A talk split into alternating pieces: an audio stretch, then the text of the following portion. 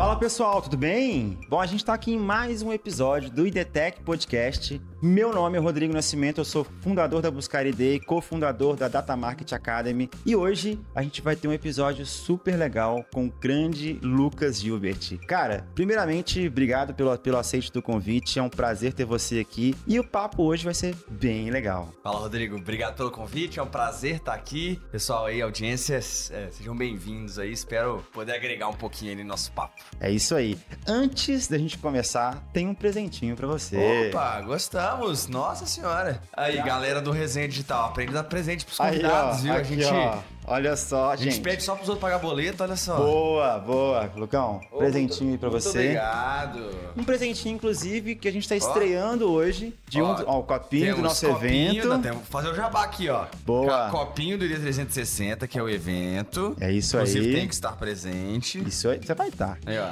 Essa Temos camisa- uma camiseta. É do nosso novo patrocinador, Vine. Olha Cara, só. galera, eu estou usando, inclusive, uma, ó, daqui, nosso patrocinador. Pô, boa galera. Ainda temos ainda um negocinho, um crachazinho aqui, Exatamente, do nosso evento também. ó. Tá bonito. Datafire Quando, quando que é o Marketing. próximo? Próximo vai ser dia 4 e 5 de maio do ano que vem, Hum. de 2023. Botar na agenda já. Já pode colocar Muito na agenda, obrigado. beleza? Muito obrigado. Um presentinho Esse é um aí. podcast que se preza, dá presente pro Exatamente, tá? Gostamos. Ó, vamos lá.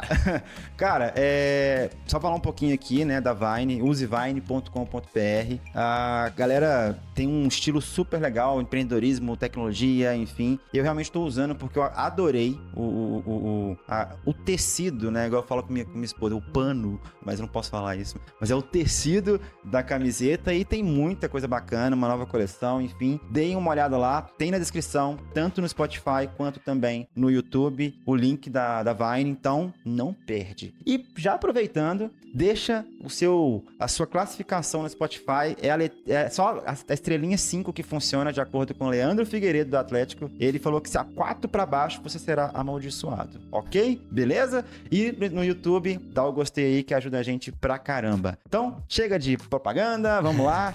Lucão, seguinte, cara, é, eu queria que você contasse um pouquinho do seu histórico, de quem que é o Lucas. Cara, vocês fizeram um movimento super legal, inclusive ano passado, com a VK, enfim. Então, conta um pouquinho pra nossa audiência quem é o Lucas Gilbert. Mineiro de BH? Você é mineiro? Mineiro, de Ah, BH. A gente é foda. Nós somos foda. Nascido em BH, família toda mineira e até meus oito anos de idade eu brincava que eu tinha mo- morado em mais lugares do que eu tinha de anos de idade. Meu pai era transferido várias vezes, foi mudando de trabalho, então fui pra São Paulo, voltei, fui pra Campinas, voltei, morei em Barueri. Então até os oito anos de idade eu ficava rodando pra caramba. E aí com oito de- anos de idade voltei pra Belo Horizonte, meus pais tomaram a decisão que queriam criar os filhos em BH, perto dos avós, aquele negócio todo. Fiquei aqui e eu sempre fui uma criança nerd, né? Aquele. Sempre fui bastante competitivo, começou nas notas da escola, queria tirar nota boa, não porque eu achava legal, mas porque eu queria ser melhor que os coleguinhas, basicamente. E eu era aquele tipo de cara que ia pra é, Miniono, esse tipo de Caraca. coisa. Não sabia o que eu ia fazer na faculdade. E eu sempre gostei de matemática, mas eu não queria fazer engenharia porque eu gostava de falar, eu gosto bastante de falar. Legal. Se me- não me cortar, eu vou ficar contando história durante uma hora e meia aqui no podcast, basicamente. E fiquei meio na dúvida. O pessoal falou pra fazer engenharia, o outro falou pra fazer direito. Eu resolvi fazer economia e direito pra testar. Fui fazer um de manhã e outro à noite pra ver se eu qual que eu gostava mais. E acabou que eu falei: "Ah, gostei mais ou menos dos dois, eu vou continuar". Então acabei fazendo duas faculdades ao mesmo tempo. Caraca, ao mesmo Ao tempo? mesmo tempo, uma de manhã e outra à noite. E logo no início da faculdade eu queria, sempre detestei é, depender dos meus pais, pedir dinheiro, esse tipo de coisa. E eu queria ganhar minha própria grana, então eu comecei a dar aula de inglês com 17 anos, logo no início da faculdade, pra poder juntar minha grana. Então, Caraca. comecei ganhando mais ou menos uns 400 reais por mês dando aula de inglês pra criança. E depois consegui ter um bom aumento salarial, porque eu fui, fazer, fui ser monitor na faculdade. Então, Massa. tinha a opção de você ir pra empresa júnior ou ser monitor. Como o monitor pagava 700 reais, ir pra empresa júnior, é, você trabalhava de graça. Obviamente, o monitor ganhou nessa corrida. E aí eu brinco que comecei com 18 anos a namorar minha esposa, eu, hoje, né? E a gente ia sair pro McDonald's na época e a gente achava que a gente tava rico, porque ela também dava monitoria. Caraca. Então eu dava de cálculo, ela dava de estatística. E a Rapaz. gente. E a gente juntava a grana e ia lanchar no McDonald's. Era, Que legal. Era massa. E eu comecei dando aula de inglês. E eu sempre gostei muito de, de- de dar aula, de ser professor, porque eu venho de uma família de professores. Minha mãe é professora de inglês, a minha avó foi uma das primeiras professoras de inglês de Belo Horizonte. Que então, legal. minha avó, com 80 anos de idade, até outro dia ela ainda tava dando aula, o pessoal ia na casa dela pra Legal. poder ter aula de inglês. Ela é uma enciclopédia humana do inglês. Sempre gostei disso bastante, gostei de dar aula, mas na minha cabeça é o seguinte: professor é aquela profissão que você se sacrifica em bem da comunidade, né? Então, é mal remunerado, você forma as pessoas. É, geralmente as pessoas, elas são professoras por propósito, muitas vezes, Sim. né? E pra mim isso não servia, porque eu queria ser rico. Então, eu falava, não, eu quero ganhar dinheiro, então não tem como eu ser professor. Eu dei aula até ali o final de 2014, comecei ali em 2013, então mais ou menos dois anos de, de sala de aula de inglês, de escola, cursinho de inglês mesmo Entendi. é, para criança. E aí eu fui querer ir pro mercado. Tinha, tava fazendo duas faculdades e tudo mais. E consegui uma vaga numa empresa grande de consultoria, que é a Falcone. Que Que foi onde eu realmente aprendi a trabalhar. Então comecei a trabalhar. E aí era muito insana a minha rotina, porque eu tava fazendo duas faculdades, uma de manhã e outra à noite. E trabalhando à tarde. trabalhava à tarde, mas é, ritmo de trabalho, Sim. eu tinha que chegar mais cedo, sair mais tarde, aquele negócio todo. E não porque eles me obrigavam, mas porque eu queria me destacar, aquele negócio todo. Então a gente emendava uma aula na outra, eu saía de casa às seis e meia da manhã, chegava às onze e meia da noite.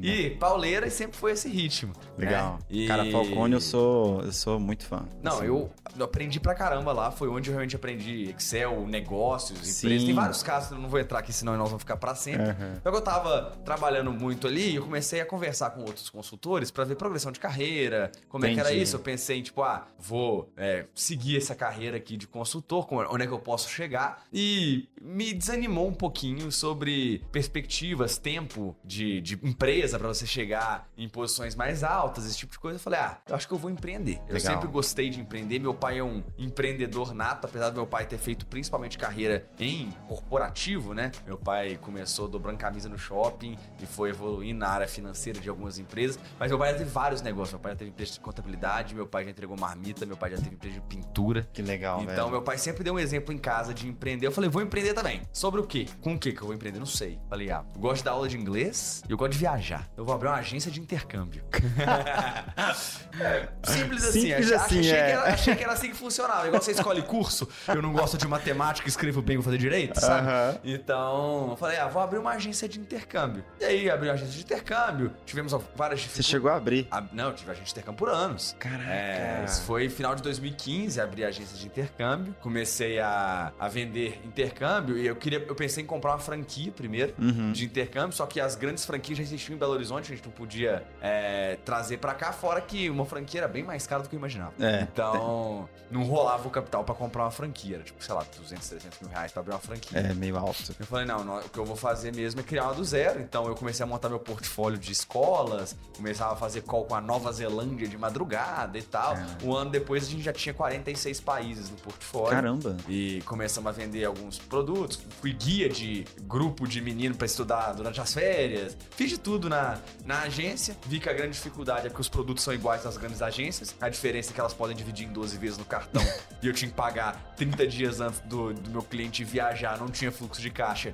E aí o cara falou assim: posso pagar como? Eu falei: você vai viajar em 3 meses? Tem que pagar 30 dias antes? Você Dois- pode dividir duas duas vezes. vezes. No cheque, porque eu não tinha margem pra passar a Aham. maquininha do cartão, senão ia matar minha margem. Verdade. Então era só no cheque. É, depositei muito cheque. e aí, é, basicamente foi ali que eu aprendi realmente a vender, porque eu, cara, eu abri, quando eu abri em 2015, eu tinha 20 para 21 anos e eu tava vendendo programas de 15, 20, 25 mil reais. Então eu tive que, Nossa. que pra mim era absurdamente caro, mas eu Exato. tinha que fazer cara de paisagem, falar que não, Tá super em conta esse dólar, que na época, sei lá, era 3,50, Nossa. quase. Ah, tá muito barato aqui, ótima escola. E realmente os programas eram muito bons, mas é, eu tive que aprender a vender ticket alto nesse Exato. momento, treinar pitch. Era o início da vida de copywriter que eu não sabia. Que massa. Né? Acabou que, como eu gosto de inventar moda, eu criei um modelo de startup a partir disso, né? Montei um PowerPoint contando. A ideia era uma micro franquia, que a ideia é que o professores particulares de inglês, para ter uma renda extra, pudessem vender programas de intercâmbio para os seus alunos, já que geralmente eles estão na ponta e quem Entendi. mais faz intercâmbio para estudar inglês fora são alunos que têm aula com professores. Então, esse- esses professores pudessem fazer o comercial comercial e eu fazia o back-office, a gente montou um aplicativo, aquele negócio todo. Mas para isso a gente, eu fui, montei um PowerPoint, fui atrás de algumas pessoas que queriam, gostariam de investir. E aí meu pai me apresentou para um cara que é um advogado, que trabalha hoje, faz serviço para mim até hoje, mas na época apresentei isso para ele, ele gostou bastante do projeto. Falou: não, eu vou entrar, vou trazer mais uns investidores, trouxe mais dois, duas empresas. Só que em vez deles trazerem dinheiro, eles trouxeram trabalho. Então, ele Legal. assumiu toda a parte jurídica, estruturação do negócio. Um outro era uma empresa de software, que fazia o aplicativo, esse tipo de coisa. E um outro era uma empresa de marketing, hum. fazer vídeos, lançamentos, esse tipo Legal. de coisa. Ele foi meu primeiro contato com marketing digital. Com esse cara, com o William, que é um cara que me ensinou pra caramba. É, ele que me apresentou ao Érico Rocha, ali em Legal. 2016 para 2017.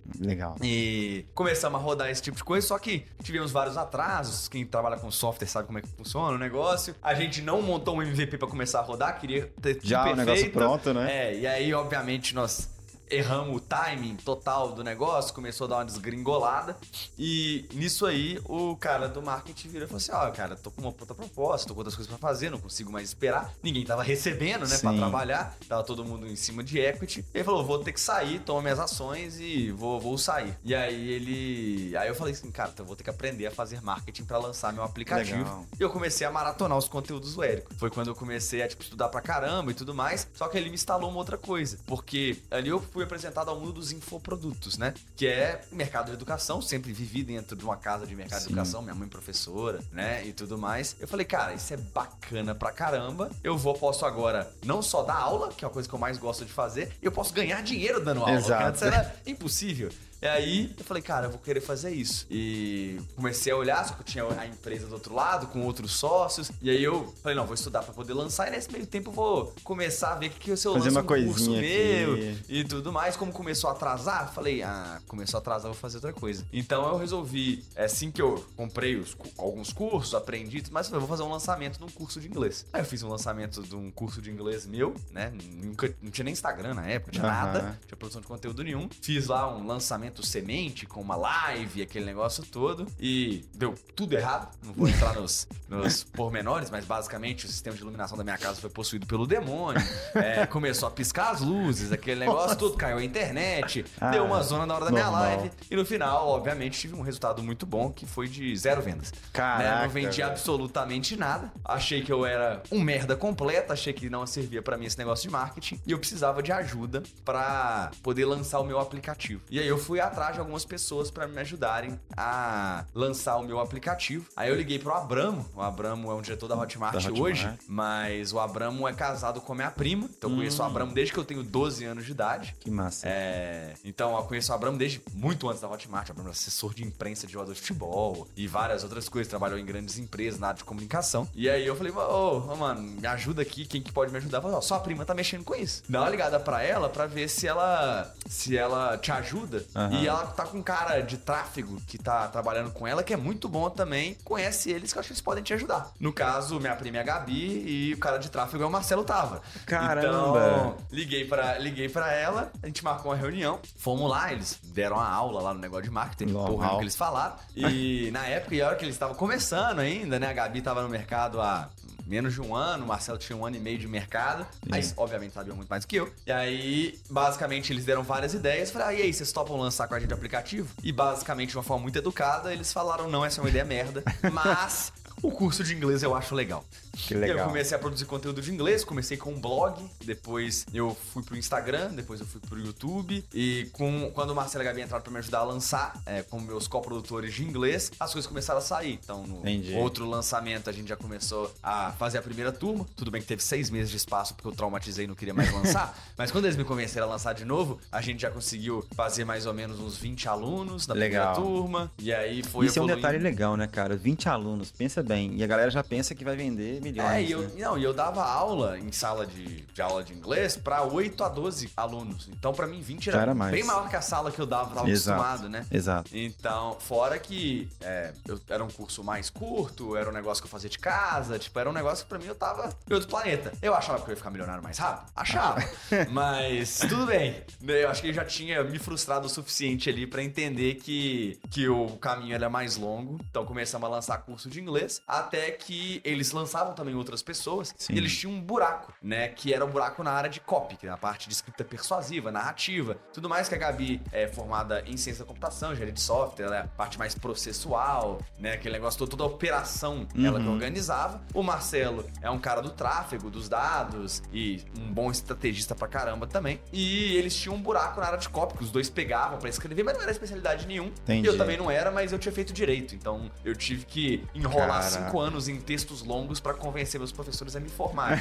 Porque como eu tava fazendo duas faculdades ao mesmo tempo, eu, eu preferia muito mais a economia do que o direito. Ainda trabalhava à tarde, eu tinha que saber pesquisar as coisas no Vadmecum e escrever de Legal. uma forma persuasiva. Então acabou que eu aprendi a escrever bastante na faculdade de Direito. E aí eu falei, "Não, vou entrar, eu vou ajudar. A gente começou a trabalhar junto e começou a dar muito certo. A gente pegou alguns projetos, esses projetos começaram a alavancar e começou a valer mais a pena os outros projetos do que meu curso de inglês. Entendi. Então, aos poucos, eu comecei a abandonar o inglês, né? E comecei a focar mais em copy, mais em marketing. E eu fui percebendo que quando eu sempre, eu sempre gostei muito de estudar, quando eu parava para estudar, eu nunca estudava, por exemplo, um metodologias de ensino de inglês, como eu fazia antes. Entendi. Eu, pô, estudar os poligrotas e tudo mais. Quando eu tinha tempo pra estudar, eu ia estudar persuasão, ia ler Russell Branson, ia ler, tipo, outras coisas. Falei, putz, tá, isso aqui significa que eu não deveria mais ser professor de inglês. Eu não tô mais tão skin in the game Sim. vou querer, eu preciso ser marqueteiro, vou pra esse lado. E aí a gente foi pra esse lado e fundamos nisso aí, a gente fundou a Viking, que era a agência, é, a primeira agência de lançamento, pegar Uhum. alguns projetos legais, e aí as coisas foram evoluindo, é, o negócio foi crescendo pra caramba, a gente foi contratando, deu a pandemia, foi quando a gente teve um boom. Eu tô resumindo bastante, porque rolou um tanto de merda nesse meio caminho. lógico. Mas a gente foi,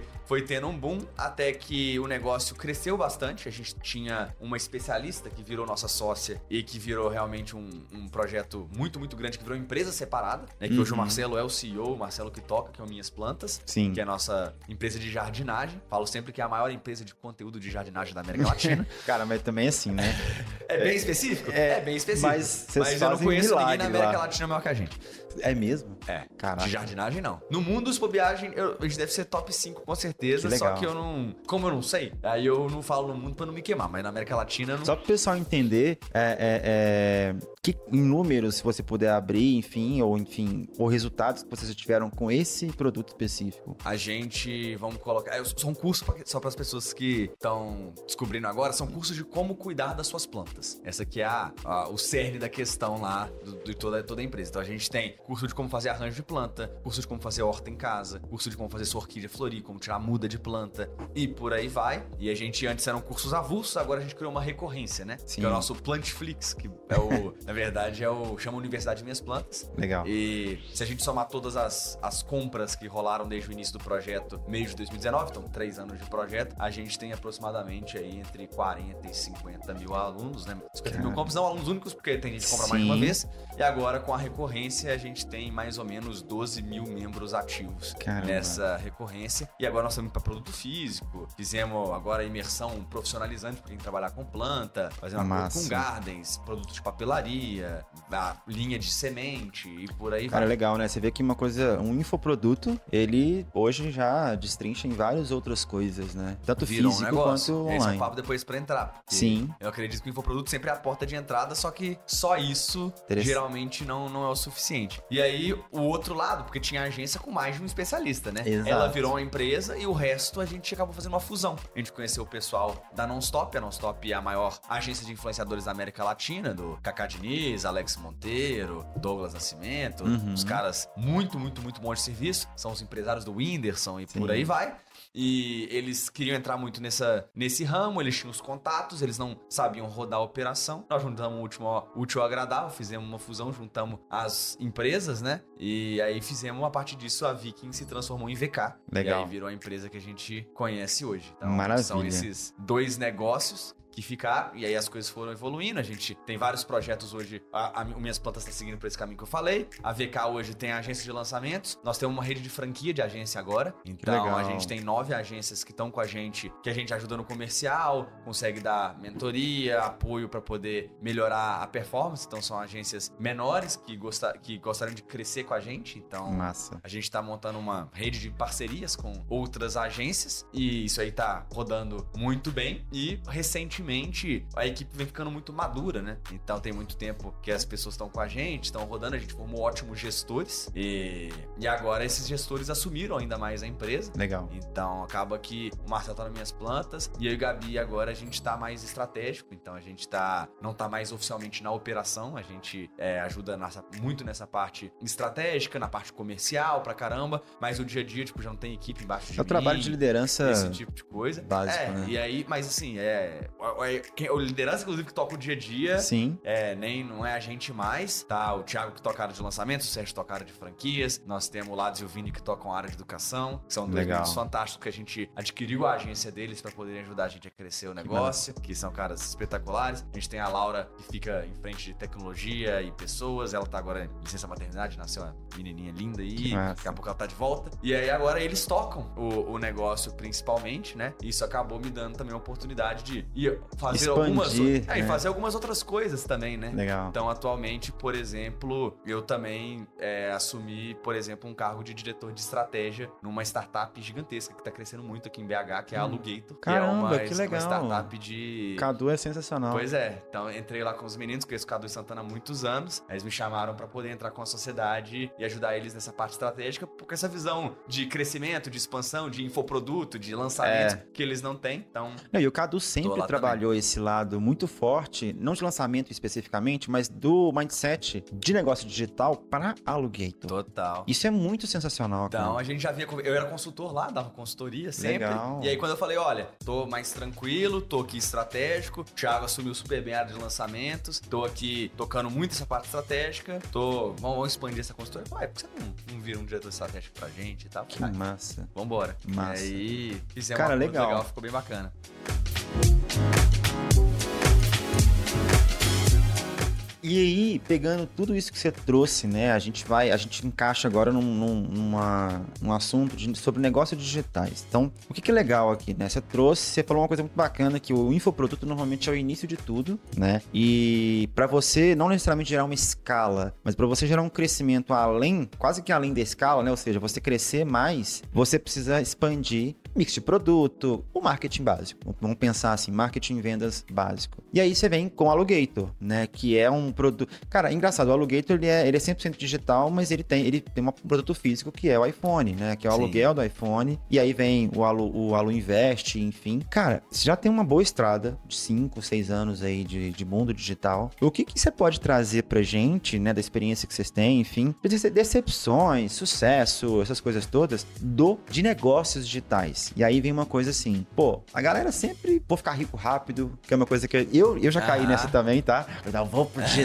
vou ficar rico. Não, não, não, não, não vai rolar. É um modelo, é um negócio, é um business como qualquer outro. E aí eu brinco muito que assim, a galera, a galera confunde a, a agilidade, né, da internet com banda larga. O que é rápido é a banda larga e não necessariamente o trabalho na internet. O que você pode trazer pra gente aí de erros, decepções, decepções mesmo, tipo, cara, nós isso aqui não foi legal desse mercado, é sucesso, enfim. O que você pode trazer num, um bolo aí pra gente de negócios digitais? Acho que tudo primeiro começa com expectativa e finaliza com a definição do que é um negócio. Interessante. Então, primeira coisa essa é a expectativa, porque vamos, vamos pensar o seguinte: é, quando eu dava aula de inglês, pra, depois quando eu fui pra internet dar aula de inglês pra adulto, eu tinha um, um lema que eu falava que o pessoal ficava bolado comigo e não acreditava, mas é uma verdade. Eu falava assim: que adultos aprendem inglês mais rápido que as crianças. Olha, E as pessoas falam, mentira, a criança aprende muito mais rápido aquele negócio. E aí eu falei, não, pa- para pra pensar. Vamos botar uma criança que fica fluente aos 15 anos, super comum. Geralmente ela começou a aprender pelo menos aos 7. sim. Então ela tem ali 8 anos de estrada. O negócio é que ela ficou fluente mais nova. É. Um adulto não precisa de 8 anos. Ele, com 2, 3 anos, ele consegue estar falando um nível muito bom é também. verdade. É, você tem alguns vícios de sotaque, algumas coisas assim. Mas por quê? Porque a gente às vezes tá. A gente fica condicionado errado. Então, eu vou trazer essa mesma lógica pro mercado digital. A gente fala que o sucesso no mercado digital geralmente ele vem mais rápido. Só que mais rápido não significa que é em questão de meses. Significa que num, num universo tradicional de galgando carreira corporativa, talvez se demore 20, 25 anos pra você conseguir estar numa posição de destaque que você realmente gostaria. E enquanto no digital, isso aí pode demorar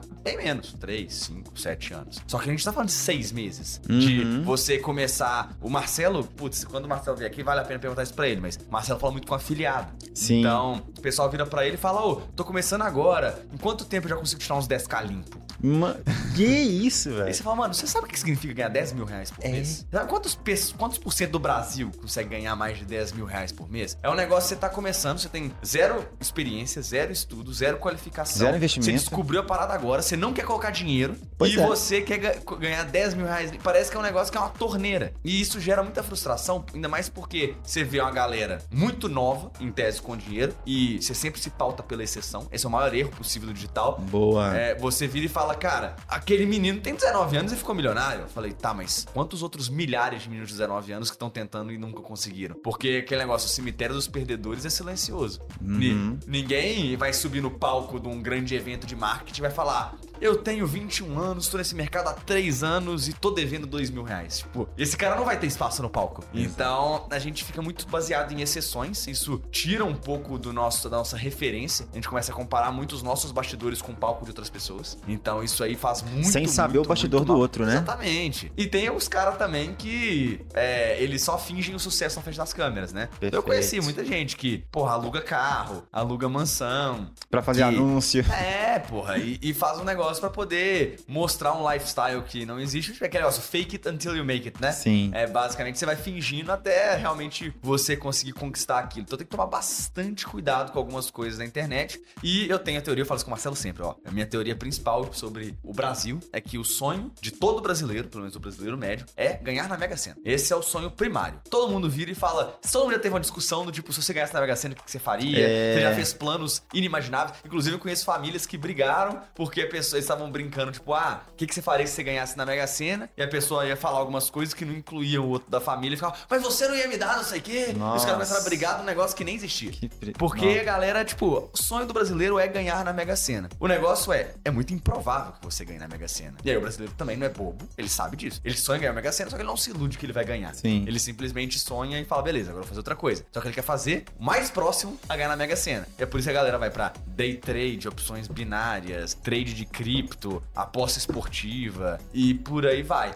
Porque não, não é um problema você usar essas ferramentas como uma, um jogo, ou então até para um day trade, se você quiser ser um profissional disso. Aí você vai estudar análise quantitativa. Sim. Só que, porra, o negócio tem que ser meio genial, é. Cabeça pra E caralho. focar, né? É, você brincar de aposta esportiva porque você tá assistindo um jogo tomando uma cerveja com um amigo seu e fala, pô, vamos deixar esse negócio mais emocionante, dezão aqui, quem vai, sei lá, quantos escanteios vão ter, foda-se, sei lá. Sim. Então, isso é de boa. O problema é que o cara, ele entra nesses mercados achando que ele vai entrar com 5 mil reais e que ele, a partir desses 5 mil reais, vai começar a tirar 20 mil por mês. O cara não entende nem o mínimo de percentual de rentabilidade, de grana. É. Assim, falta, é o básico, sabe?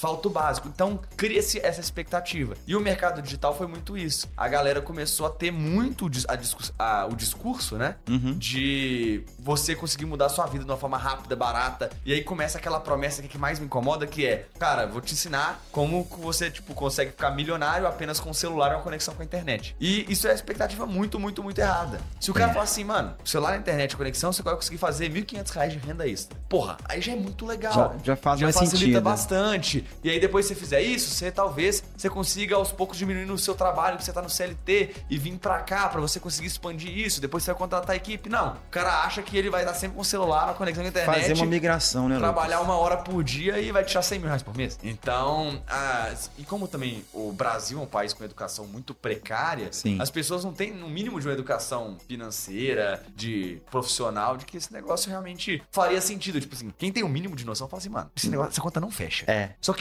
repara, mesmo a gente que é esclarecido, a gente fala que essa conta não fecha, dá um friozinho na barriga e fala, ah, Vamos. eu sou bom. Sim. Eu acho que eu consigo. É difícil, mas, pô, tem uns caras ruins fazendo. Então, assim, eu acho que sempre fica um negócio tipo, nossa, seria tão bom se acontecesse. E a gente acaba tendo até vontade, mesmo a gente sabendo que o negócio nem faz sentido, vontade de entrar. Então, imagina as outras pessoas que mal mal têm esclarecimento sobre esse tipo de ponto. Então, a expectativa é um problema gigantesco. Eu tive esse problema. Porque quando eu vi um vídeo do Mairo Vergara, falando que ele tinha feito, na época era 7 dígitos, sei lá, 2017 isso. Primeiro um milhão de reais que o Mairo Caio Vergara fez hoje em dia, pra ele, ele É ok, faz né? um milhão de reais. Mas na época era um milhão de reais. E na época eu tava com a agência de intercâmbio, que eu tirava em média 600, 800 reais por mês. E Caraca.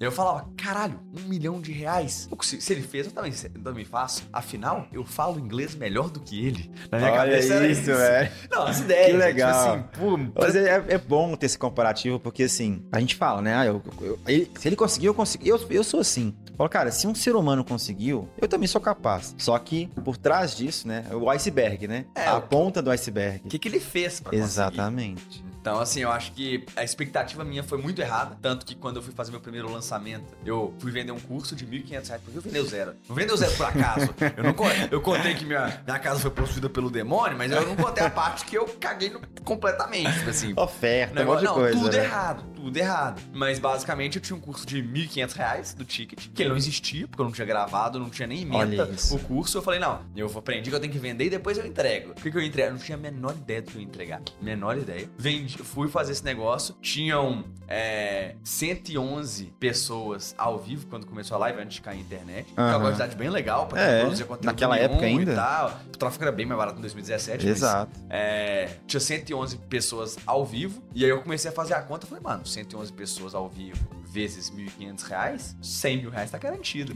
Eu não sabia da noção. O que era uma taxa de conversão? Eu achava que ia todo mundo comprar. Eu ia ter, tipo, sei lá, 100, cento e poucos alunos. E aí as coisas foram sendo... Depois que a gente foi alinhando a expectativa. Aí depois quando você entende como é que o jogo funciona, começa a, a melhorar. Então esse é. É. o primeiro ponto da expectativa. O segundo ponto é o que é negócio. Porque assim, eu sou um cara, apesar de ser muito desapegado, então é tipo assim, ah, tem que arriscar, nós vamos arriscar. Ah, e se quebrar, se quebrar, quebrou, a gente faz de novo. Eu não sou muito apegado, não, mas ao mesmo tempo, eu sou muito a favor da segurança. Sim. Então, por Pé exemplo. no chão, né? Muito pé no chão no sentido, eu quero ter uma previsibilidade de entrada de caixa. Eu- a gente é muito conservador lá na empresa, a gente distribui pouco lucro, a gente gosta de ter um caixa muito robusto. Porque você pode ter um trimestre ruim, você pode passar por uma época complicada, a gente vai ter eleição e Copa do Mundo, mesmo, mesma época. Não, a gente pode ter uma pandemia no É, meio, né? Exato, que a gente, por acaso, pro mercado digital foi bom, mas Foi, poderia ter é. sido horroroso, tipo, pra vários outros mercados foi. Então, eu sempre, a gente sempre gosta de ser bastante conservador no, no negócio. Então, é, por exemplo, tem um cara, ah, fulano tá tirando 50 pau por mês fazendo PLR. Eu falo, porra, legal pra caramba, eu posso até tentar aqui à noite pra ver se eu rodo alguma coisa e tudo mais, mas eu, quanto tempo que esse negócio vai durar? Não é robusto. Exato. Eu não sei se esse negócio dura seis meses. Então eu não gosto muito de fazer apostas em coisas que são mais voláteis e que são, são mais, tipo,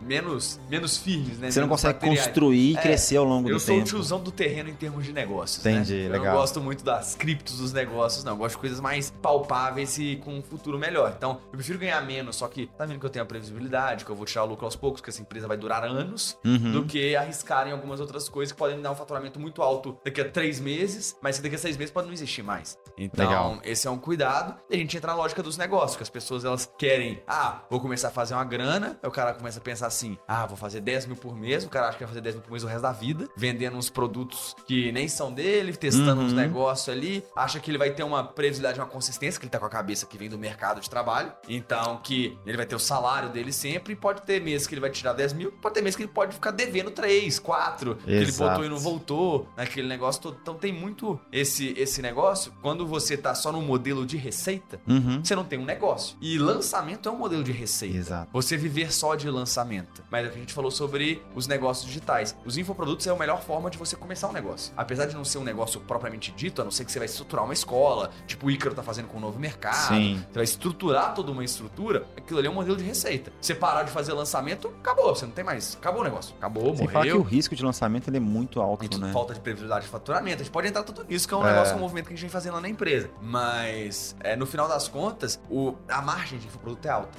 É. Então você consegue usar essa margem, em vez de você botar no seu bolso, você pode financiar outras iniciativas para deixar o negócio mais robusto. Então, nas minhas plantas é muito isso. A gente pega a margem do infoproduto e começa a investir em desenvolvimento de produto físico, começa a investir em algumas outras coisas para ficar mais robusto o negócio.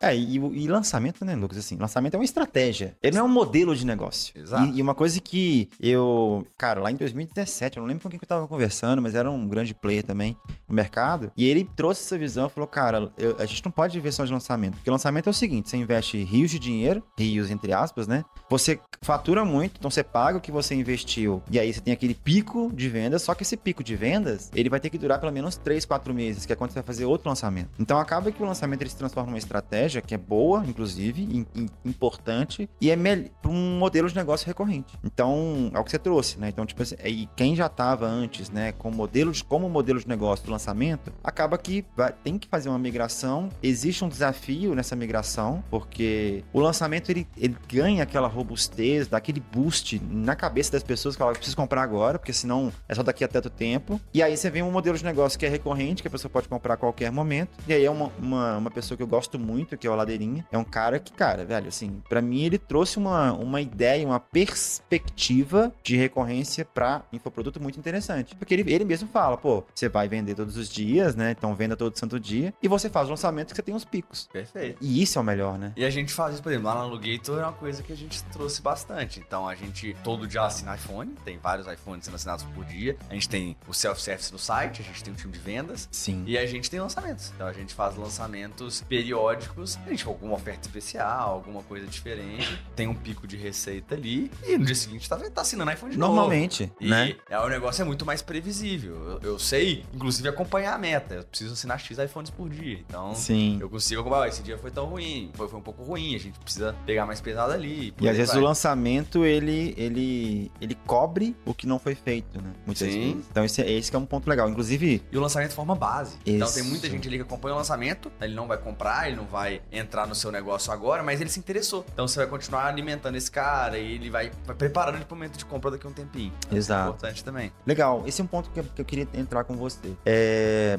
modelo de negócio, né? A gra- grande maioria hoje, eu sei que das pessoas que ouvem a gente, são um modelo de negócio B2B ou B2C, que tem ali ou e-commerce ou alguma coisa do tipo, e trazer o, o case do Alligator é muito legal. Porque Poxa, eu consigo fazer lançamento para outras, para um modelo diferente que não tem info- infoproduto especificamente. E o que, que eu poderia, o que, que eu posso trabalhar, por exemplo, para esse tipo de negócio? Eu, eu participei, inclusive, agora em abril ou maio, não me lembro agora qual foi, um lançamento que a Alugator fez de uma oferta específica para aquele momento. E Sim. essa oferta, teoricamente, não existe mais Sim. né? É, o melhor momento é, é mexer na oferta é, e não dar desconto, porque vocês não deram desconto. Não. Né? Isso eu achei muito legal. Eu sou muito observador, tá? Tipo assim, eu vou entrando nas, na- na- na- na- nas ofertas, um monte de gente pra entender um pouquinho a jornada que foi criada. Eu entendi ali que foi sensacional a jornada. Pra mim foi muito sensacional, pra, pra minha esposa também, porque a gente ficou muito ligado. É melhor você trabalhar somente na oferta, tem outros formatos. O que, que você pode trazer pra gente em relação a isso? Quando você vai fazer um lançamento, pensa assim, você tem um, um- algo vendendo perpetuamente. E aí foi até um papo que eu ouvi muito do, do Caio Carneiro. Uhum. É, tava num evento do Sobral, ele foi lá palestrar, ele falando um pouco do sistema que ele e o Flávio Augusto fazem no Vende-se, que é o, Sim, que é o curso deles. Eles falam, cara, a gente vende todos os dias, a gente tem os lançamentos, mas eu tenho um time de vendas vendendo esse produto todo dia entre os lançamentos. Então, é uma coisa que o nosso mercado faz muito pouco. Sim. Porque uma coisa é você usar suas redes sociais e fazer um super esforço pra venda. Outra coisa é ter gente ali todo dia chegando, você pegando indicação, você tendo uma máquina de vendas, tipo o que o Flávio Augusto faz na WhatsApp, por exemplo. Sim. Então. Que o cara trouxe ele trouxe a especialização dele pra esse mercado. Pois é, então é sensacional esse tipo de coisa. Tanto que hoje a gente tem, um, inclusive, um núcleo da VK, é uma empresa de vendas. Uma Animal. separada da VK e tudo mais, a VK Sales. E a gente presta serviço de vendas, esse tipo de coisa. E aí você vai pegar o exemplo da Alugator, a Alugator assina iPhones todos os dias. Todos os dias tem vários iPhones sendo assinados. E aí, quando a gente vai fazer um lançamento, a gente precisa entender o seguinte: o que eu tenho que criar dentro dessa oferta que vai fazer com que as pessoas que não assinaram ultimamente assinem. Uhum. Então, o- todo lançamento ele tem dois propósitos. O primeiro propósito é gerar um pico de receita. Então, provavelmente é você ajustar a oferta por tempo limitado, criando urgência e escassez, para quebrar a objeção das pessoas para trás. Uhum. Então, que passaram de no seu funil de alguma forma e tudo mais, não compraram por algum motivo, você ajusta essa oferta para criar uma oportunidade para elas poderem é, comprar ou, no nosso caso, assinar da mesma forma. Outra, outra coisa que é o objetivo de um lançamento é a criação de base, que é você acelera Legal. o número de pessoas que te conhecem. Então, você acaba comprando tráfego tráfego, você vai criar algum tipo de conteúdo, você vai atrair as pessoas com algo interessante e que seu objetivo com elas provavelmente é que nem ela, ela não vai comprar, ela não vai assinar, ela não vai fazer nada, mas ela vai te conhecer. E aquilo ali é o suficiente, porque depois do lançamento você vai continuar trabalhando ela no seu funil e tudo, na sua esteira e tudo mais. E vai chegar um momento que ela vai querer assinar e talvez ela nem precise de outro lançamento para isso. Legal. Pra passar o caminhão. Isso pega oh. pra caralho no áudio. E aí, quando a gente pensa, por exemplo, igual no lançamento lá na Alu que você acompanhou, a gente vai fazer alguns ajustes de oferta. Só que ajustes de oferta, muita gente pensa que é desconto. É. E não necessariamente é desconto. A gente até faz desconto. Só que em momentos especiais, por exemplo, Black Friday. Uhum. Black Friday rola o maior pico de receita possível na Alugator, é absurdo. É. Só que tem um desconto ali. Mas existem várias outras, que a gente pode, outras coisas que a gente pode mexer. Por exemplo, um dos maiores problemas hoje da gente conseguir assinar mais, porque a fila de espera da, da, da assinatura da, da Alugator é, absurda, é gigantesca, né? né? Tem 550 mil pessoas na fila. Que isso? É absurdo. É tipo, é muito grande. É a galera que já viu os preços, preencheu um formulário gigante, selecionou o modelo e clicou em quero assinar. E tem 550 mil pessoas. Que isso? O negócio é, qual que é o nosso maior gargalo? Nosso maior gargalo é, a gente, para comprar 550 mil iPhones, dá mais ou menos 4 bilhões de reais. 4 gente, bilhões é, de reais, entendi. E a gente não tem esse dinheiro, obviamente, para comprar. Então, e nosso modelo, a gente não tem estoque lá. É. O que a gente faz é um modelo just in time. Então, é, como ainda mais que eu tenho investidor, que a gente tem um programa lá, um produto de investimento, que é o Alu Invest, melhor renda fixa do Brasil. Eu tô lá, inclusive. Paga, aí, tá vendo? A gente paga 21%. No momento tá 21% ao ano. Meu Deus. É, 21% ao ano. Vou colocar mais eu, lá. E eu preciso mitigar o risco desses caras, basicamente. Eu Sim. preciso mitigar o risco é, desses meus investidores. Como é que eu faço isso? Eu tiro, por exemplo, o risco de vacância. Então eu capto o dinheiro primeiro, pego esse dinheiro, compro um lote de iPhone e aí eu assino. Entendi. Então, o cara assina primeiro, eu já tenho minha demanda, aí eu capto o dinheiro para poder assumir essa demanda, eu compro e entrego. O problema é que eu, ganho, eu perco muito prazo com isso. O prazo fica longo. E como eu, às vezes eu não consigo captar muito ao mesmo tempo, Sim. eu compro compras menores, lotes menores, e isso faz com que meu prazo aumente muito para chegar. Entendi. Então, é, às vezes o prazo fica 30, 35 dias úteis. E isso faz com que muita gente tá na fila de espera fala: não, esperar 35 dias úteis para mim não faz sentido agora. Vou fazer minha, tocar minha vida depois no futuro, quem sabe a gente assina quando esse negócio diminuir. Então a gente pode fazer um lançamento, por exemplo, quando a gente tem uma captação grande, a gente tem um player institucional, ou então um cara que. um, um pool de investidores que colocam uma quantidade significativa Uhum. de dinheiro né, lá pra gente comprar iPhone, a gente pode comprar um lote maior, com mais antecedência, a gente consegue diminuir o prazo de entrega, e se a gente diminui o prazo de entrega, eu vou fazer um lançamento falando: olha, só nesse próxima semana, em vez de receber em 35 dias úteis, eu te entrego em 10 dias úteis. E aí eu entendi. se- não mudei, eu mudei só o prazo, por exemplo. E você não mexeu em margem, não mexeu em nada. Não mexi em nada. É uma das possibilidades. Outra, eu posso entregar outros bônus. Então, por Legal. Exemplo, a gente pode melhorar a cobertura do seguro. Porque a Alugator não é só o iPhone, né? Você tem, você tem o carregador, a capinha, a película, celular reserva, cobertura do seguro. Então eu posso, ó, nosso seguro é de 80%. Vamos aumentar pra 100 nesse lançamento. Você vai ter 100% de seguro durante a assinatura. Você vai conseguir, por exemplo, no seu upgrade, você vai ter desconto. Então eu já garanto o LTV do cara. O cara ele entra agora e quando você fazer o- o- a, a- a renovação dessa assinatura, eu consigo te dar um upgrade de celular por, pelo preço de uma renovação desse seu aparelho. Nossa, que legal. Entendi. Então a gente consegue ajustar várias formas desse cara querer entrar com a gente sem diminuir nossa margem, sem tirar nossa. Os, assim, meio que pagando as- muitas vezes um CAC menor no Sim. lançamento e fazendo com que o cara se interesse sem precisar dar desconto pra ele. Cara, isso é muito interessante que vai. Porque assim, as-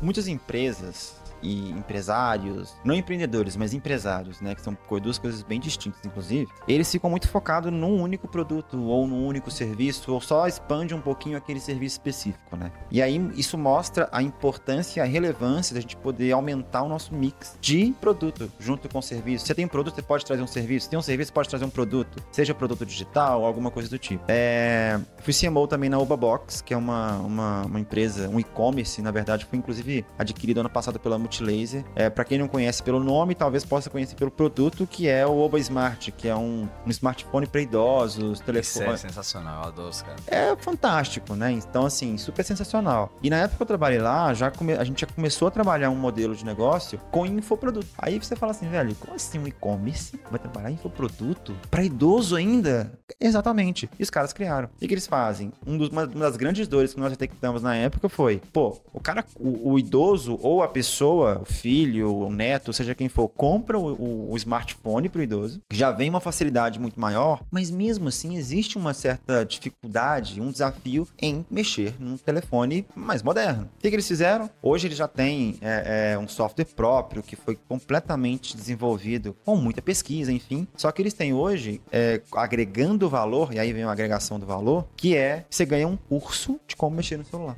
Então vem no celular o curso.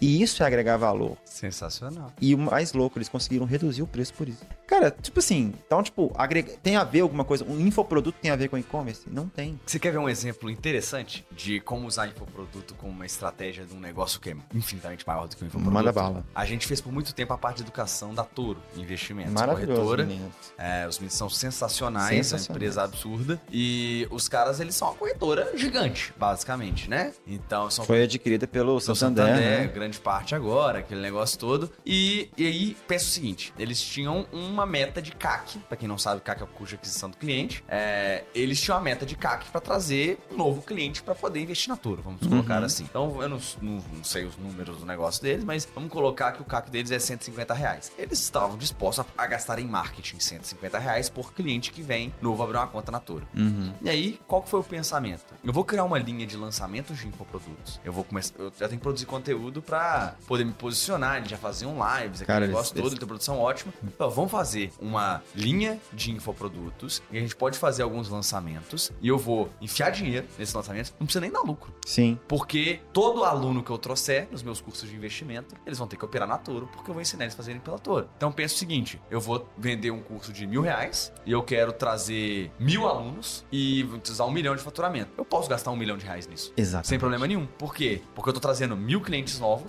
a custo zero, porque se pagou. Se bagou. Então, muitas vezes, os lançamentos lá eram lucrativos, a gente fazia bons lançamentos, lançamentos grandes, lucrativos, e eles, é tipo assim, basicamente, eles estão recebendo pra botar cliente pra dentro. Exato. Em vez de eles pagarem 150 reais, eles estão recebendo 30, 50, 100 reais por cliente. Eles estão recebendo de lucro pra poder Exato. colocar o cara pra dentro. Então, ele usou uma estratégia de infoproduto como uma entrada de esteira pros produtos dele que realmente importam, que é o LTV, monetizar o cara dentro como investidor, né? Que é o o core business dele. Então, infoproduto muitas vezes pode ser uma porta de entrada pro seu negócio. Cara, e muito interessante isso, né? Pra quem não sabe o que é LTV, né? Lifetime Value é o tempo de vida do cliente dentro da sua empresa. Se são 12 meses, do- 24 meses, enfim. Isso é muito interessante, porque é o seguinte, é, eu, eu, eu apliquei, inclusive, uma, uma regra na própria Babox, em alguns outros negócios também, que eu prestei consultoria, que é o seguinte, cara, não preocupa tanto com o seu ROI nesse primeiro momento, não. Aí o pessoal, como assim? Não, seu ROI pode ser negativo. Por quê? Se esse cara fica com você 12 meses, 24 meses, que é o caso da Toro, você pode ter um ROI negativo agora, porque ao longo do tempo, o ROI se paga pelo LTV. Então o LTV ali, ele consegue, me, consegue suprir uma possível, não necessariamente perda, talvez, mas um ROI mais baixo, porque ao longo do tempo esse cara vai gastar mais com, com a sua empresa. Eu sei que, assim, pra muita gente aqui nesse primeiro momento pode ser que tá confundindo, a cabeça tá meio confusa, mas sei lá, se o cara gastou 6 mil reais com você, ou você tem uma média de 6 mil reais que uma pessoa gasta com você em 24 meses. Aí você vai ter um produto que é 500 reais e teve um custo para adquirir essa pessoa de mil reais. Você fala, caraca, perdi 500 reais. Não, ao longo do tempo, desse custo, desse tempo de vida do seu cliente, foi 6 mil reais. Então, na realidade, você saiu no lucro ainda 5.500. Então, ter esse... É uma essa- estratégia tipo da Empíricos, né? A Empíricos Exato. pega é, produtos de 12, de 5 reais. Esse negócio Exato. te dá dinheiro? Com certeza não, eles tomam prejuízo nesse produto. Exato. Só que você entra, eles têm uma esteira tão bem definida e uma previsibilidade tão boa de que você vai comprar depois, Sim. que eles vão receber em cima dos próximos produtos que você comprar. Exato. E eles têm isso muito bem mensurado, né? Então, sei lá, de tanto que entra aqui, vão virar, tanto vão virar clientes de um ticket médio maior, por exemplo. Aí entra o marketing né, dos dados, olha. Exatamente. Exatamente. É aí, é aí que entra a parada. Cara, eu tava vendo uma, uma, inclusive um dado, uma estatística hoje que a Salesforce soltou, que 66% dos profissionais de marketing que trabalham com dados, eles alegam ter no mínimo dobro de resultado com os dados. Por- simplesmente por usar dados, que é isso que a gente tá fazendo aqui nessa... É um cálculo, né, enfim, que para muitos ainda é complexo, mas, cara, se a gente for avaliar ali com um ano, dois anos de trabalho, de um trabalho focando em dados, não apenas em métrica, mas em dados e métricas, cara, isso vira natural para as pessoas, né? Até pra gente mesmo no dia a dia fica um pouco confuso, mas é exatamente esse um, um- ponto de utilização de informação, de dados, métricas, é, comportamento da, audiência, enfim. Então, esse ponto que você trouxe da Toro, cara, eu acho que é, é um dos melhores, assim, porque com certeza o lifetime velho deles é, é um pouco mais longo, possivelmente. No mínimo 12 meses ali que uma pessoa fica. Eu, eu não lembro, eu conversei uma vez com o Gabriel, ele, ele falou isso pra, pra gente, mas eu não me lembro, mas eu lembro lembro que era extenso. Porque e-commerce, que a gente tem na Alba Box, por exemplo, todo mundo fala, né? Não, não tem LTV em e-commerce. Tem. Cara, se você for avaliar, não é o LTV bonitinho como é calculado para SaaS, mas existe sim um, um, um, e-commerce, um LTV para e-commerce. E aí se trouxe em relação a dados. Na VK, é óbvio que vocês usam dados. Que tipo de informação, que tipo de dados vocês normalmente utilizam para gerar os resultados que vocês têm? Inclusive, mandar um beijo aí para Gui, Fê e Laura, nossos responsáveis Boa. Pela área de tecnologia e dados. E lá na VK a gente foi até um passo além das agências, infoprodutos e tudo mais, porque os meninos desenvolveram um portal que pluga com a ferramenta de pagamento, com a Hotmart. Legal. E a gente consegue já compilar os dados, já puxa de forma automática e a gente consegue ter várias análises. Então a gente tem um, um portal que já consegue meio que fazer um debriefing automático ali. Sério? Já conseguir, é, vários dados ele já vem. A gente já tem tipo um painel, todo lançamento, eu sei qual que é a meta, o que, que tá acontecendo em tempo real, eu não preciso ficar atualizando a Hotmart, abrindo planilha, esse tipo de coisa. Eles já puxam direto. Isso é maravilhoso. A gente cara. olha isso bastante. Isso é maravilhoso. E depois, assim, não é nem um nível muito sofisticado de dado, mas a gente depois começou a aprender a trabalhar com o TM bem feito, com SCC, SCK direitinho, a gente consegue ter muito mais inteligência. inteligência começa no tráfego. Acho que esse papo depois com o Marcelo vai ser muito importante. Vai. Mas como é que eu sei qual público tá convertendo mais, tá vindo de qual anúncio? Eu sei que tem um anúncio que traz mais lead, mas não necessariamente esses leads são os que compram. E Sim. às vezes tem um anúncio que traz menos lead, mas a conversão dele é muito alta para compra. E aí tem um exemplo interessante, a gente lançou por muito tempo um especialista de adestramento canino. É, então, legal. é como, como ensinar seu cachorro a fazer as coisas certas. Legal. E era um projeto grande, a gente, nos lançamentos a gente fez um aberto no YouTube, uma vez que a gente pegou os vídeos, pegaram em alta no YouTube. Que isso, que legal. É um, é um, é um assunto muito popular, né? Sim. E aí, olha que interessante, os anúncios mais baratos que traziam mais lead eram anúncios de cachorro falando, falando assim: ah, seu cachorro faz xixi fora do lugar, vem cá que eu vou te ensinar durante a semana tal como é que a gente melhora isso aí pra ele parar de fazer xixi no seu tapete. Basicamente, o por alto é mais ou menos isso. Fala, pô, faz sentido, muita gente ali. E isso vinha um lead muito barato. Era, é o Alexandre, não? É. Eu, eu, eu fui pego. É? Então era a gente. eu fui pego. eu comprei o curso dele. Por isso, por ah, esse anúncio. Ah lá. Ele tava com um monte de cachorro, não sei o que, ele sai, cachorro faz xixi errado. Falei, peraí, eu preciso disso. Foi por isso. Ah lá, Caraca, então. É, é, é, ele mesmo. A gente que fazia. Animal. E, e aí, basicamente, a gente começou a, a rodar, mas olha que interessante. A gente começou a ver que esse lead vinha muito barato e a gente faz muita pesquisa, né? Então, os dados também é importante a pesquisa, não só quantitativa, Perfeito. mas a qualitativa também. Pra você conseguir ponderar algumas coisas nos dados que às vezes a frieza dos números não mostram. E aí a gente começou a dar uma estudada entre quem entrava no lançamento e quem comprava. E o que a gente percebeu? A gente percebeu que o maior problema é os, o anúncio de cachorro faz xixi uhum. traz muita gente que é dono de cachorro que tem esse problema, mas esses caras geralmente não compram. Eles ficam curiosos, eles querem só uma dica e tudo mais. Aquilo ali é chato, mas não incomoda o suficiente pro cara fazer um investimento. Entendi. A gente percebeu que o cara que comprava é o cara que é do cachorro que incomodava. Era o cachorro que latia, enche o saco das visitas, subia nos outros. Entendi. É aquele cachorro que deixava a casa, tipo, chata. O cachorro que enchia o saco, basicamente. Você não tinha paz, né? Não tinha paz em casa, o cachorro era muito agitado e não podia nem levar visita, o bichinho quebrava as coisas, um negócio muito louco assim. Então, esse cara, o lead era mais caro. Às vezes era, era, mais que o dobro do que o lead do xixi. Mas tá ok. Só que né? ele convertia muito mais é. que o lead do xixi. Então, valia a pena a gente pagar mais caro nesse lead e escalar mais a compra desse lead do que ficar achando que nós vamos pegar um tanto de lead do xixi que vai converter. Muito bom isso. Então, com dado a gente percebe isso. Senão a gente vai ver, enfia a verba toda no lead mais barato. Exato. Não necessariamente é a melhor opção.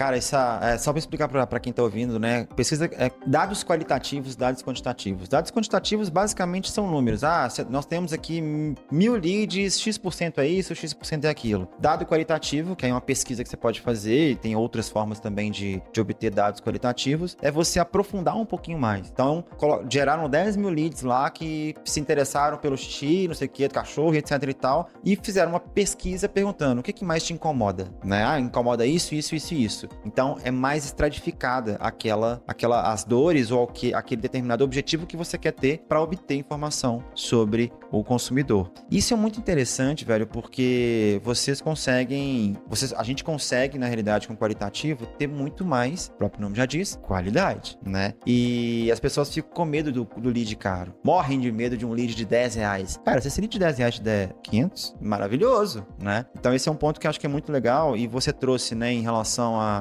aos dashboards que você tem, vocês têm, é, as informações, não dashboard, mas as informações que vocês têm, você, trouxe, você colocou, tocou num ponto super que eu sempre bato na tecla. Ah, nem é muito sofisticado.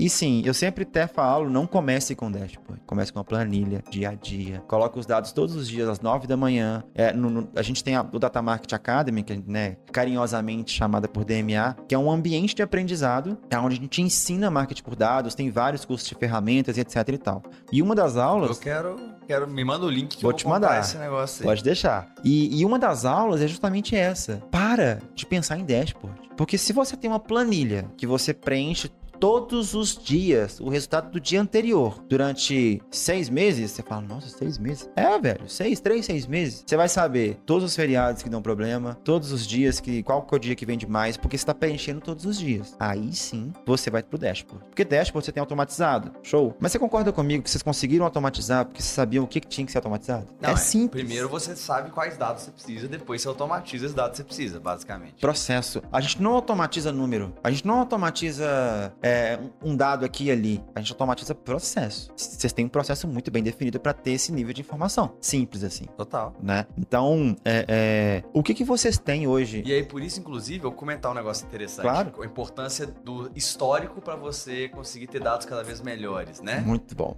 É porque a gente fala assim, ah, você fica com medo de lead a 10 reais. Se for o primeiro lançamento, a gente fica mesmo. A gente não sabe quanto vai voltar. À medida que você vai tendo histórico, isso vai melhorando. Eu vou dar um exemplo lá na, na Alu, lá no Gator, tem um processo de análise de risco, que aí é... Nossa, aí é- adora, né? Cara, o processo é absurdamente genial. Eu, é, pra você ter uma ideia, nossa taxa de é, perda efetiva, né, de default de celulares, Uhum. o pessoal fala, ah, o pessoal não rouba os celulares, o pessoal não some com esse negócio, não funciona esse negócio. A gente tem perda efetiva de 1,4% só. É Bem muito baixo, baixo. hein? Pra você ter uma Eu achei ideia, que era mais. Pra você ter uma ideia, o nosso maior benchmark, a gente fala, diga que é a maior alugator do mundo, Uhum. fica na Alemanha, chama Grover, uma empresa que tá prestes a abrir um IPO. Os caras são gigantes, faturam centenas de mi- milhões de euros. Os caras são gigantes. Boa. E a gente tem um default coisa de quatro vezes menor do que eles. E eles estão na Alemanha. E a gente tá no Brasil. Tipo, fala Alemanha educada, aquele negócio da gente recebe. Aí o nosso default é muito menor do que o deles. Por quê? Porque a na- nossa análise de risco é muito boa. E aí, nossa análise de risco são, é, são critérios objetivos ali, e mas só que tem várias coisas. Vai desde, tipo, o cara ganha mais pontos na análise de risco, né? Ele fica melhor posicionado se ele te manda uma CNH em vez do te mandar um RG, pelo simples fato de que provavelmente ele anda menos de ônibus. Sim. Então o risco dele é menor. E a gente analisa até tons terrosos da, do onde o cara mora por satélite. Porque locais, por exemplo, enquanto no Capão Redondo, em São Paulo, você tem muito tijolo aparente e terra batida, você tem mais Olha. tons terrosos. Na Faria Lima, você tem vidro, árvore e asfalto, você tem menos tons terrosos. A gente olha IDH, criminalidade, várias coisas assim. O processo é muito bem feito. E depois ele cospe lá. Basicamente, até certa nota ele é aprovado automaticamente. Você tem a, a faixa na Sim. nota ali que tem revisão manual e tem a faixa de que você não, aprova, você não aprova. A gente aprova quase 80% das pessoas. Sim. E a gente tem um default baixíssimo. Então é uma aprovação muito alta, um default muito baixo. As pessoas perguntam, cara, como que isso acontece? E aí a gente fala, histórico de dados, principalmente. Porque o default, dois anos atrás, era 4%. Sim. E aí, a gente foi vendo o que tava faz- funcionando, o que não tava funcionando, e a gente vai apertando os parafusos da análise de dados. Aí caiu de, 3, de 4 para 3.4, depois para 3. E vai caindo, né? 2.4, 2, agora tá em 1.4. E olha que a gente ainda poderia roubar nesse número, porque a conta do default é a média ponderada dos últimos 90 dias, que a gente soma o ano, Uhum. divide, a gente tira os últimos 3 meses. Então, por Entendi. quê? Porque tem novas assinaturas, Porque não tem do cara é, perder melhorou, o celular é. ainda, né? Sim. Então, eu assinei, por exemplo, 1.500 iPhones nos últimos 3 meses. É, eu não coloco esses 1.500 na conta, obviamente, porque a chance desse negócio tá dando uma merda. Exato, Porque tá nossa perda efetiva é mais 90, né? Então o cara tem 90 dias que eu tô tentando pegar o celular dele de volta e não consigo. Ou que deu uma, quebrou, alguma Entendi. coisa assim. Então eu tiro isso da conta. Eu poderia ainda inflar minha conta pra, pra enganar investidor, jogando essa conta lá pra baixo, aumentando minha base de cálculo. Só que não, a gente faz um negócio arrumadinho e por conta de ciência de dados. Cara, muito vai melhorando e interessante. vai, me- vai- com o tempo vai melhorando. Tipo machine learning, assim. Exatamente, mas é, de fato, a- a- o machine learning primeiro é com a gente, né? Sim. O aprendizado é nosso para inclusive treinar a inteligência artificial. Mas essa parte do, do histórico é muito interessante. Tem um caso extremamente recente, foi em duas semanas isso. Um cliente ligou pra gente e falou: Cara, me ajuda aqui porque tá dando pau nos números do Facebook, GA e Pipedrive. Eu Falei, vai dar. A, a diferença vai existir, mas vamos dar uma olhada. Ah, por que, que tá acontecendo? Ah, tá acontecendo que no Facebook tá dando um número X, no nosso, pipe- nosso CRM tá dando um número Y. Uma diferença ali ali de 5, 6%. Sempre rola, né? O Facebook sempre, Sempre rouba. ro- Exatamente. E sempre te rouba. É, E aí eu falei com ele, tá, mas isso começou agora? Ele é, eu comecei a avaliar isso tem mais ou menos um mês, um mês e meio, e comecei a perceber isso, esse, esse- essa diferença. E aí eu falei, cara, olha o histórico dos últimos seis meses. Pega, porque você tá olhando só o do mês. Pega dos últimos seis meses. Existe essa mesma diferença? Se existir, isso é padrão. Então você não precisa preocupar. E como são 5, 6% ali, pra vocês ainda é muito baixo. Não é, um, não é um número muito significativo. E aí ele pegou os últimos seis de janeiro pra cá e realmente tava, era normal. Pô, ou seja, não é uma questão é, é, é, para se preocupar naquele momento. E aí eu falei com ele, então coloca isso agora como uma métrica de acompanhamento, porque você vai acompanhar. Se isso estiver crescendo, isso pode ser um problema. E até vai fazer também um cálculo de custo por lead efetivo, por exemplo. Exatamente. Então você faz esse cálculo por, por lead, por lead, é, efetivo e qualifica ele ou não. Porque aí você tem essa métrica, se, se ela aumentar ao longo do tempo, aí você pode se preocupar, porque pode ser um pau. Mas como nos últimos seis meses você manteve, você manteve esse ah, 4%, 5%, 6% no mês, 5% no outro, é natural que aconteça essa perda. Então, o, o análise do histórico, a análise do período e comparativo principalmente, ela é, cara, você matou a pau, que é muito realmente importante para, principalmente quando você trabalha com dados e informações ali, né? E Lucão, pra gente fechar aqui, é uma curiosidade minha, uma curiosidade minha, mas eu acho que vocês já, já não, não estão mais nesse, nesse, é, é, nesse meio que eu vou trazer aqui. Cara, óbvio, mídia é rápido, mídia é, é- é- ela traz um resultado mais- no curto prazo, é mais arriscado, mas traz um resultado mais no curto prazo, beleza. Eu, eu já reparei, igual eu te falei, né? Eu fiz um primeiro lançamento em 2013, onde quando a coisa tava começando ainda, né? É, e foi super bem, etc. Mas eu vejo, desde lá, eu acompanho o mercado. E eu vejo que grandes players, ah, médios também, enfim, eles não investem, eles investem muita grana, mas eles não investem no longo prazo, por exemplo, em SEO, em nutrição daquela base. Quantas vezes eu já peguei, até eh, já conversei com a expert, que ela fala, cara, eu consegui aqui 50 mil pessoas no WhatsApp e esses grupos eles morrem. Você fala, velho, são 50 mil seres humanos ali. Como é que você não nutre essas pessoas? Eu acredito que vocês não, não trabalham dessa maneira mais, mas por que, que você acha ou, ou enxerga até que esses grandes players não trabalham as, as mídias orgânicas? Que já foi adquirido ali e isso pode virar um, um grande ativo daqui a pouco, no próximo lançamento ou até no, na recorrência. Cara, é porque dá trabalho. Ponto. Nossa, que legal. É, é só por isso. É, na verdade, é, vamos, vamos pensar que as pessoas têm recursos limitados. Sim, Então elas têm que escolher as guerras, têm que escolher as batalhas ali pra vencer a guerra, na verdade. legal. Então, é muito pareto ali. Qual que é o 80-20 do negócio? Porque, por exemplo, ah, eu tenho 50 mil pessoas no WhatsApp. É, mas como é que eu vou disparar coisa pra 50 mil pessoas em grupos semanalmente? A gestão de chip é caótica. Tipo, tem várias coisas. Então, é aquele negócio. Como a gente consegue aproveitar isso da forma mais inteligente possível? Às vezes, mandar mensagem semanalmente pra 50 mil pessoas, que eu não consigo fazer isso via automação, senão o WhatsApp me bloqueia, não Sim. seja a menor ideia. Mas eu posso mandar no final do lançamento pra todos os grupos, agradecendo e mandando um link do Telegram. O cara entrar num grupo que é um lugar só que eu consigo mandar. Ou então eu Entendi. consigo mandar esse cara me seguir no Instagram de alguma forma. Eu vou fazer, vou nutrir esse cara por e-mail em vez de WhatsApp. Ou então vou fazer algum tipo de lista de transmissão. Que o cara, se o cara quiser, tiver interessado, quiser entrar, o cara consegue me salvar meu contato. Sei lá. Sim. Tem algumas coisas que Legal. que dá pra gente pensar. Então é muito, principalmente, duas coisas, né? Então, é onde colocar esforço, ainda mais porque geralmente empresas digitais são empresas mais enxutas. Sim. Então, geralmente você não tem uma equipe pra poder conseguir fazer um tanto de coisa, você faz muita coisa você mesmo, então meio que você tem que escolher o que você faz. E a segunda coisa é porque geralmente elas estão muito mais pensando no próximo faturamento do que efetivamente no negócio É. a longo prazo. Então é sempre, ah, cara, próximo lançamento eu preciso investir tanto, voltar tanto, qual que é o ROI desse negócio e tal, e não pensando em branding, estabelecimento de marca, porque às vezes a pessoa nem tá com essa cabeça ainda. É. Nem tá com a cabeça em negócio ainda. Então,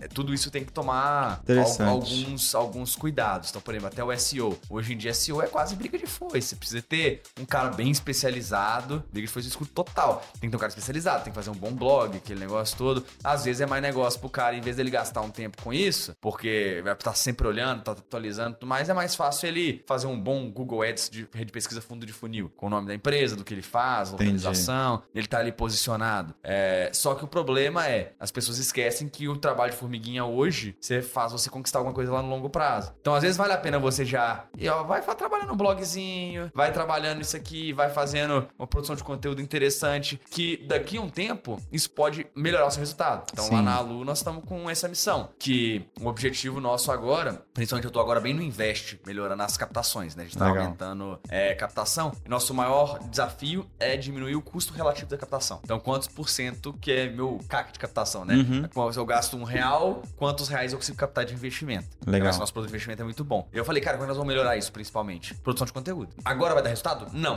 Uhum. Mas daqui a seis meses vai começar a diminuir nosso CAC. Exato. Porque eu sei que vai, meu tráfego vai ser mais assertivo, porque eu vou ter um público de envolvimento maior, eu vou conseguir fazer chamadas orgânicas, eu vou ter outras formas de trazer esse cara para dentro para conseguir é, ele investir com a gente sem eu precisar gastar tanto dinheiro Sim. captando lead, esse tipo de coisa. Legal. Então a gente vai trabalhando isso. E aí vai desde, ah, eu vou melhorar o meu criativo e minha página, porque meu tráfego tá ruim, e eu vou trabalhar aqui uma lógica orgânica para poder diminuir meu, meu CAC aos poucos e ter aquele negócio também, né? Quando você trabalha mídias orgânicas, eu tô falando, é o trabalho de branding. Exato. E aí é o trabalho também que pouca gente presta atenção. E aí é um trabalho também para quando você começa a virar empresa, negócio, isso, para crescer. Fala, hum, eu é... acho que isso aqui eu tenho que começar a olhar.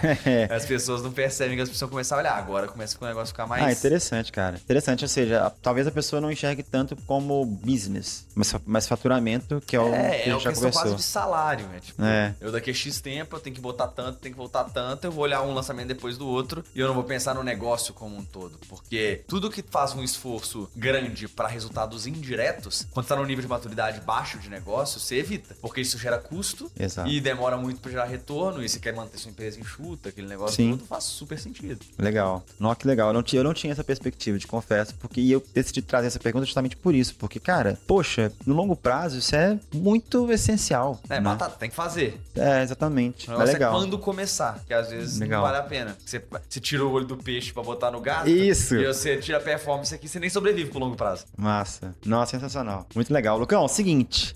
É, pra gente finalizar, onde que a nossa audiência pode te encontrar? O Instagram, YouTube? Eu sei que você tem o Resenha Digital, que é um podcast que eu, eu particularmente acompanho e adoro. Inclusive, convidados maravilhosos. É, adorei o da Bia Napolitano. Ah, ah velho, ela, ela, é muito sensacional. Sensacional. Ela é muito boa. Eu amo Mas onde que o pessoal pode te encontrar? Ó, vou fazer um jabazinho rápido aqui. Primeiro, você pode me seguir no arroba lucasgilbert, procura lá tanto no Instagram, procura no TikTok também. Vou estar tá por lá. No YouTube você pode procurar também por Lucas Gilbert tem um canal lá, nós estamos reformulando a linha editorial agora. Para escutar mais podcasts como esse, com vários convidados legais, a gente tem o Resenha Digital. Então procura Resenha Digital tanto no YouTube, quanto no Instagram, quanto no TikTok. Tem eu, Marcelo Tavre e Thiago Dionísio apresentando lá o podcast de negócios mais bem-humorado e divertido do Brasil, que a ideia é essa. E também, se quiser aprender com a gente, nós temos tanto a mentoria da VK, mas eu sugiro bastante a nossa imersão dos bravadores. Então, é uma imersão presencial. Até a próxima agora é final de agosto. Logo antes do Fire, que vai ter da Hotmart em Belo Horizonte. Vamos ter uma turminha presencial, que é muito legal. E também, obviamente, se você quiser investir bem aí, tem a nosso Alu Invest, melhor renda fixa do Brasil, 21% ao ano. Depois manda um direct lá que eu te direciono pra você investir bem é lá também. Maravilha. Cara, eu, eu sou cliente da Alu Invest, inclusive. Meu, tenho lá meu rendimento de 20